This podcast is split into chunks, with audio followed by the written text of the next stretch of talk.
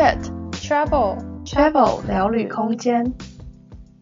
Hello，大家好，欢迎回到 Travel 聊旅空间，我是 Jessie。今天这一集呢是防疫特辑。最近因为疫情的关系，尽量都不要出门嘛，相对来说多了很多在家的时间。那可能大家在家待久了，就会开始觉得有点无聊，不知道可以做什么。那身为一个专业待在家的宅宅呢，今天就来跟大家推荐防疫在家可以做什么。那我自己是非常推荐可以利用这一段时间把房间整理起来。像我在第二十六集的每周分享也有提到，我最近刚好在整理跟改造我的房间。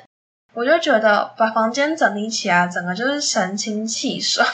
而且这段时间我虽然因为要整理房间嘛，所以就必须要待在家里。可是这个过程中，我其实不会觉得很闷，我反而觉得很开心、很快乐。所以我觉得，反正现在这段时间尽量不要出门嘛。那在家可能闲着闲着也是无聊，不如利用这段时间来整理房间。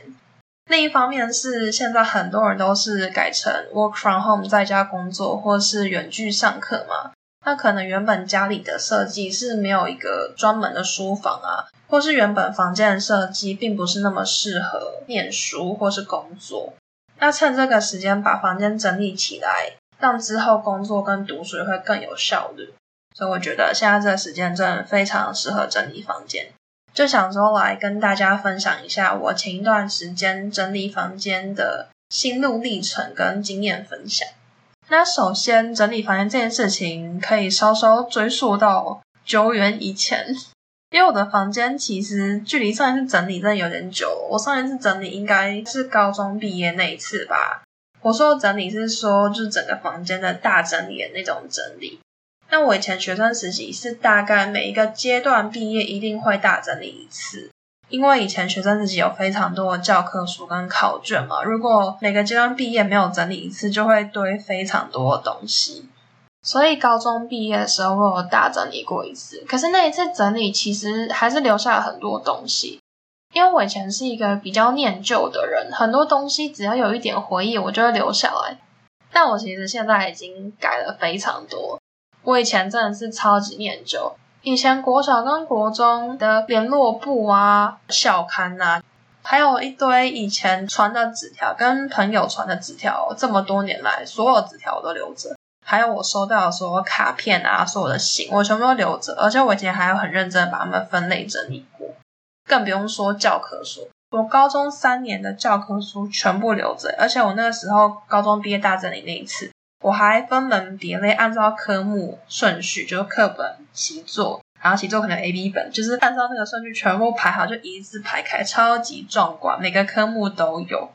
还有以前可能从幼稚园时期留到现在的那些画作啊，一些美术作品、画画本、日记本，反正就是各种东西，我全部都留着，因为这些东西都有共同点，就是回忆。就算只是一张小纸条，都会有一个回忆。那这些回忆可能是说你平常不记得，看了那张纸条，你就会想起来的回忆。所以我以前都舍不得丢，全部都留起来了。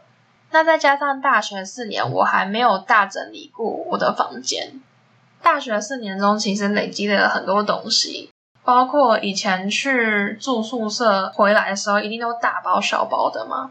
然后我中间有去欧洲交换一年。回来的时候也一定又是大包小包的，所以就是各种大包小包的轰炸，然后一直累积到现在，我都没有大整理过我的房间。所以我的房间本质上东西本来就不少了，再加上这一堆轰炸，就是越来越乱的情况。那在一个很乱的环境之下，你本来就是很难维持一个良好的习惯，因为它本来就很乱，你想要在其中突然开始整洁，就是有点困难，所以它就是越来越乱。这也是为什么我后来就下定决心，开始要来整理我这个囤积了各种可能有二十几年历史东西的房间，因为东西实在是堆到我整个没有生活的空间了。我的走道都要各种垫脚啊，绕来绕去的走，还有我的书桌形同虚设，堆满了一堆杂物，所以我在房间是没有办法做事，我都要把我的笔电抱着跑到我的床上做事。那在床上做事，可想而知效率就是极差。你坐着坐着就会开始越躺越低，然后就会开始想要睡觉。对，所以我终于受不了，就下定决心大整理我的房间。那刚刚说到以前的整理房间嘛，我觉得以前的整理房间跟我现在的整理房间思维其实差蛮多的。以前整理房间比较偏向纯粹物品上数量的控管。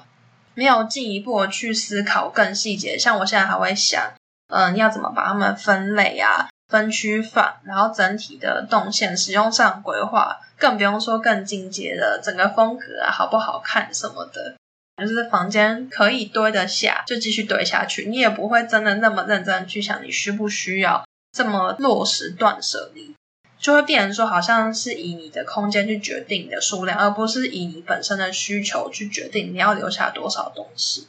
那现在就是整个有改变了嘛？就像刚刚有讲到，整个断舍离过程中会去思考你是不是真的需要，只留真的需要的东西，然后更进阶就是在做分类整理。那我觉得会开始慢慢有这个居家生活品质的概念，起源于我去交换的时候。因为以前就是没有这样子的概念嘛，可能去旅行的时候住饭店会觉得哦，饭店很漂亮，可是没有想过说，诶，我可以把我自己的房间改造成这个样子。那后来就是去荷兰的时候，我在荷兰住了两个家嘛，第一个家就是房屋公司配给我们，所以家具什么一应俱全，就是他们已经摆设好的。那我第二个家就是一个空屋，是我要自己规划设计的。有关荷兰宿舍的细节，如果大家有兴趣，也可以去听第二十六集。那我第一个家，我觉得蛮幸运，就是我住到一个蛮大的，然后整个格局配置都还蛮好的，所以我在那个家就过了很开心的半。但后来到第二个家的时候，因为是空屋嘛，我就要自己去采买家具。但因为我只会在那边待半年。所以我就是尽量找那种很便宜，大家可以睡就好的之类，就是没有那么细的去想说，哦，整个空间规划要好看啊，什么什么之类。我就是去买二手大便宜的这样子，有点像凑合的概念。所以后来这半年，我其实生活的品质就没有之前这么好，因为东西都是东拼西凑出来的。所以也是因为这一次的经验，就开始意识到说，诶，一个房间如果有好好的规划动线啊，或是家具等等，就是整个是干净整齐的，其实对你的生活而言影响是蛮大的。另外也是因为这一年有到处去旅行嘛，住了很多旅馆啊、hostel 或是 Airbnb 这一类的特色民宿，就发现有很多各式各样的房间布置，就开始对房间布置这一方面开始慢慢的有兴趣。那另一方面呢，现在收到极简或断舍离的 YouTuber，相信大家应该都会知道莫阳吧？我之前在交换的时候就有 follow 莫阳，因为他那个时候刚好也是在瑞士做交换学生，但我那个时候同时也是在欧洲交换，就有找到了他，看了他的影片，所以我那个时候还蛮早就 follow 他了，因为我原本没有极简这些概念，那原本也只是因为欧洲交换生活的关系 follow 他。没想到他后来开始做了极简这个主题，因此就进入了极简这个世界，自己也开始越来越关注这个主题，还会去找其他的影片或其他的文章分享来看，慢慢也开始想要改变自己生活的空间。那接下来就来分享我这一次改造的过程。我这一次改造因为累积了很久嘛，所以不只是断舍离，还有包括后来家具也有汰旧换新。所以总共大概有分成五个阶段，第一个阶段是断舍离，接下来第二个阶段是整体的动线风格规划，第三个阶段是油漆，第四个阶段是家具采买跟组装，第五个阶段就是最后的物品收纳跟归位。那我就一个一个阶段慢慢的来分享。首先第一个断舍离的阶段呢。因为我这些东西已经是前面囤积了很久才爆发的，所以我自己心里对于这些物品已经很有一个要不要丢的概念。那网络上很有名的一个断舍离准则，就是看看这个物品还没有让你有怦然心动的感觉，我觉得大家也可以参考。那对我自己而言，我其实没有列一个很明确客观的准则，就是我心里大概有一把尺，可是很难用言语表达出来。大概就是这些东西，我还记不记得，也是类似怦然心动的感觉吧。因为像我刚刚讲那些很多废物们，我根本就完全不记得它的存在了。我当初留下来，可能是因为哦，我觉得以后看了这些东西会想起那些回忆。可是我后来生活的这么久，我根本也没有时间，或是也没有想到要把这些东西翻出来去回想起那些回忆。所以是没错啊，看他们真的会想起很多回忆。可是我后来其实很大的时间都是忘记他们，根本不记得有这些东西的存在，所以他们就是一直堆在那边占空间而已。所以转念一想，就觉得说，诶，其实没有这些东西，你后来还是过得好好的。可能有时候回头看这些回忆，会觉得是很美好、很快乐的。可是也许在日后的日子里，你可以创造更多其他的快乐。但我在断舍离的过程中，我是有把一些我看到、想起来，真的我很不想遗忘，或者是一些我觉得很感慨的回忆的东西，我有做电子化过程，就是要把它们拍照起来，或者有一些我真的觉得，假如说以前的卡片啊，看了只能看到哭了，或者想起来说，哦，我以前曾经是一个嗯、怎么样怎么样的人，现在怎么没有了这方面的特质等等，就是这一类比较具有代表性、有意义的东西，我就会留起来。所以没有办法说有一个非常客观的标准，我觉得都是因人而异吧。就是这个东西对你来说重不重要，你会不会想要把它留着？我觉得大家可能都是一样，你看到就会有一个概念。那因为我很久没有整理了，而且很多东西也是囤积的非常久，加上我前面这个布满房间很乱的情绪已经累积了非常的久，所以我在这断舍离的过程其实算是蛮顺利的。我东西都丢的还蛮爽快跟果决的。就会一直帮一大堆一大堆垃圾分好几天丢，真的是还蛮有成就感的啦。那我觉得难免还是会有一些你可能还会犹豫跟在挣扎的东西。那我觉得对于这些物品来说，还蛮推荐可以分两次断舍离。像我自己就是全面性的分区整理嘛，假如说哦，我先整理这个抽屉里的所有东西，然后再整理书柜里的东西之类的。就是会按照顺序全部整理过一次，那中间过程有一些我可能还没有办法决定要不要丢或是要留下来的东西，我就会把它们放在旁边统一在一起，继续先整理其他的东西，等到全部都看过整理过一次之后，再回来看这些还在犹豫跟挣扎的东西，做第二次的断舍离。那因为你在第一次断舍离过程其实是需要时间的嘛。那你其实把这些东西分隔开来，你在整理其他东西的时间，你其实就是可以去想说，哦，你到底要不要留这个东西？因为可能你要当下马上决定，为了不要让整个断舍离过程卡在这边嘛，你可能想久一点也是五分钟、十分钟嘛。那有时候你就迫于时间的压力，可能太仓促，可能会后悔，不管是丢掉还是留下来。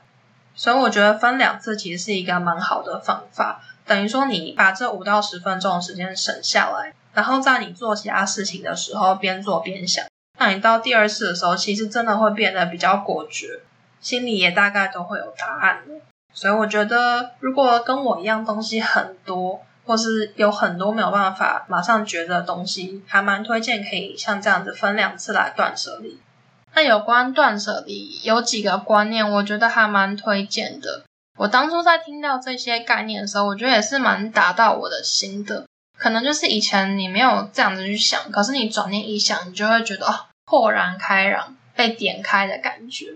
像可能很多人会觉得说，东西也没有坏掉，干嘛要丢掉？就放在那边也没有关系，搞不好以后会用到啊。其实这些想法一定大家都会有吧？我以前也一直都有。但是有时候你转念一想，你东西这么多放在家里。不管你是租房子还是买房子，你都为拥有这个空间付出了一笔金钱嘛。那你把这些东西放在这边，其实你另类的来说，就是付租金去放这些东西，有点像是很多人要去租仓库放一些他们的货品。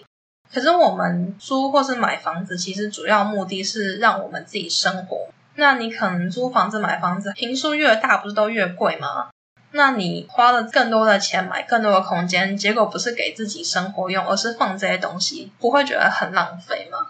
我当初看到这个观念，转念一想，就觉得超级有道理。然后我后来也有把这个概念分享给我的家人。老一辈家人比较爱物惜物，也比较节俭嘛，就比较难丢东西。我当初分享这个观念给我妈的时候，我妈也是有被打到的感觉。虽然要她达到我的程度，或是更进阶的程度，还是有点困难。可是我有看出来，她改变蛮多，就很多以前真的舍不得丢的东西，她都有慢慢清掉。所以我觉得这个概念真的，大家也可以参考看看，也许也会让你转念。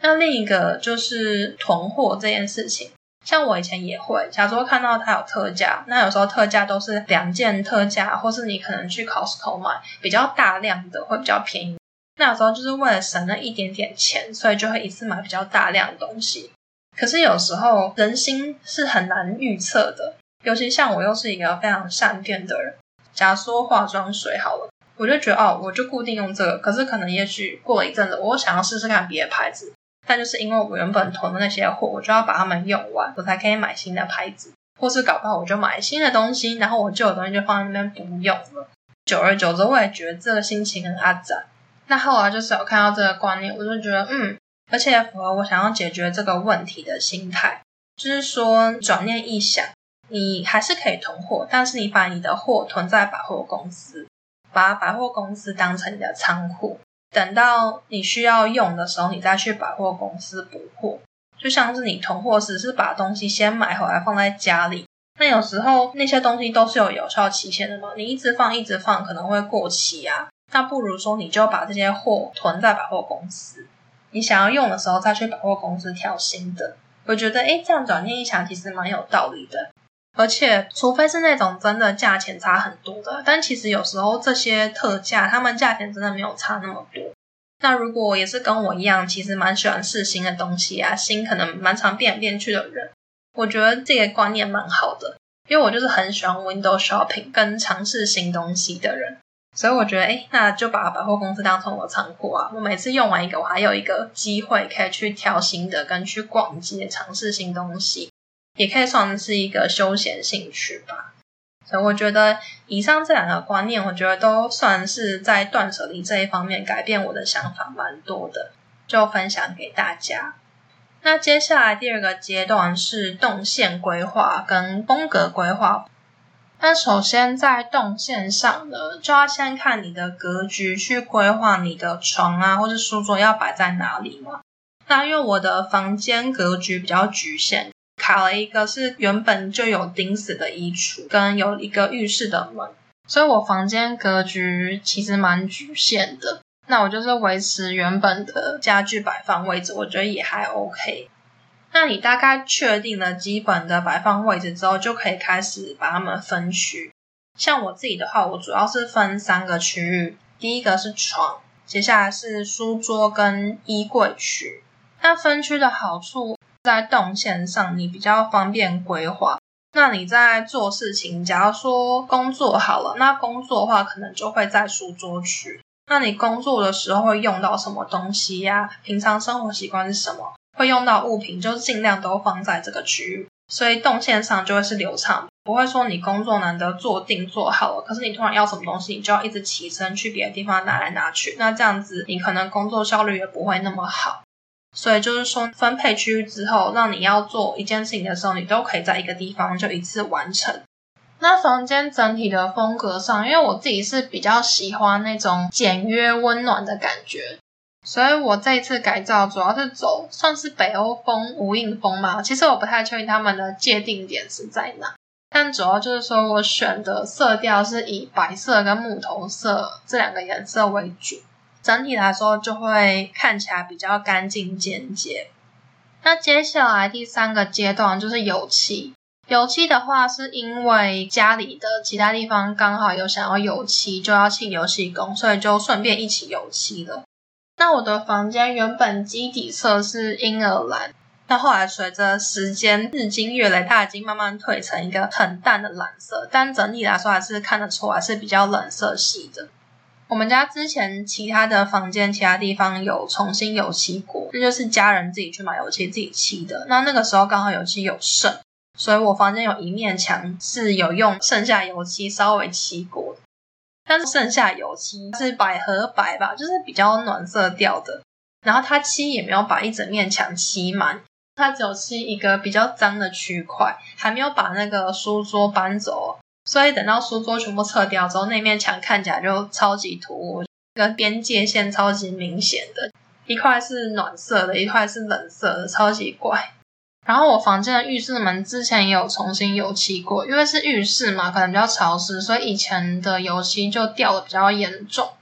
那个时候家人重新油漆的时候，是选了一个非常耀眼的亮黄色，可能是因为我一直以来最喜欢的颜色就是黄色。但是虽然说我喜欢的颜色是黄色，但我也不会说什么东西都要用黄色的，毕竟黄色这个颜色有点耀眼嘛。我喜欢这个颜色，可是我还是会看需求去选择适合的颜色。那那个时候如果问我，我们绝对不会选亮黄色，即使要黄色，可能是小鸭黄。但总之呢，那个时候我的浴室门的颜色就不知道为什么变成这个非常耀眼的亮黄色，所以可想而知我的房间是一个非常诡异的状态，就看得出来都没有整体去规划设计过。那这次油漆就是全是油漆。我就依据刚刚讲的两个基底色调，墙壁是选偏暖的白色，浴室的门选了接近木头色的米色。漆完之后，整个差超级多的，感觉整个房间好像空间感更大、更明亮一点。还有光是那个浴室门就差很多，从那个可怕的亮黄色变成比较温馨一点的米色。那接下来第四个阶段就是家具采买跟组装。那我这一次家具有汰换掉两个书桌跟两个书柜，那这些家具都是小时候很早的时候就买了，所以到现在真的蛮不符合使用需求的。像那个书桌啊，它就是儿童型的嘛，所以它对我来说就是有一点矮，而且它就是设计了两个抽屉跟下面的层架，我脚的空间大大的被压缩。就很常会撞到那个抽屉，或踢到那个书架，所以我这一次买家具的时候，我就非常的坚决，我的书桌一定要只有四只脚，让我自己的两只脚可以有够大的空间，好好的伸展。那书柜的话，就是因为以前学生有很多教科书跟考卷，所以以前就会买那种越大越好的书柜。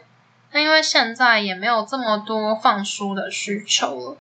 但我那个时候心里其实也是有小小挣扎，就觉得说，哎，书柜有一个也还没有坏，感觉也蛮好的。可是我后来还是觉得说，它即使很好，但是它不符合我现在的使用需求，所以它摆在我房间其实没有尽到它原本的功能。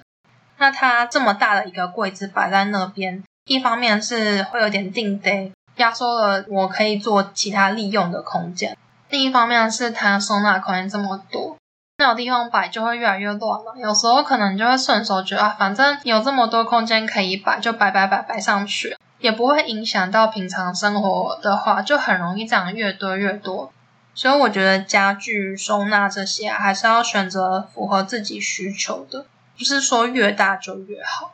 所以我淘汰了这两个书桌跟两个书柜。那我这一次添购的就一个新的书桌，还有一个抽屉柜，因为我要买的书桌就只有四只脚，所以另外有买一个抽屉柜是来收纳东西的。那书柜的话，我另外买了一个比较小的窄书柜，因为我东西清到最后其实剩很少，所以一个小小的窄书柜就可以装得下我所有的书了。那我另外也买了一个床头箱。就是里面可以收纳棉被那种传统床头箱，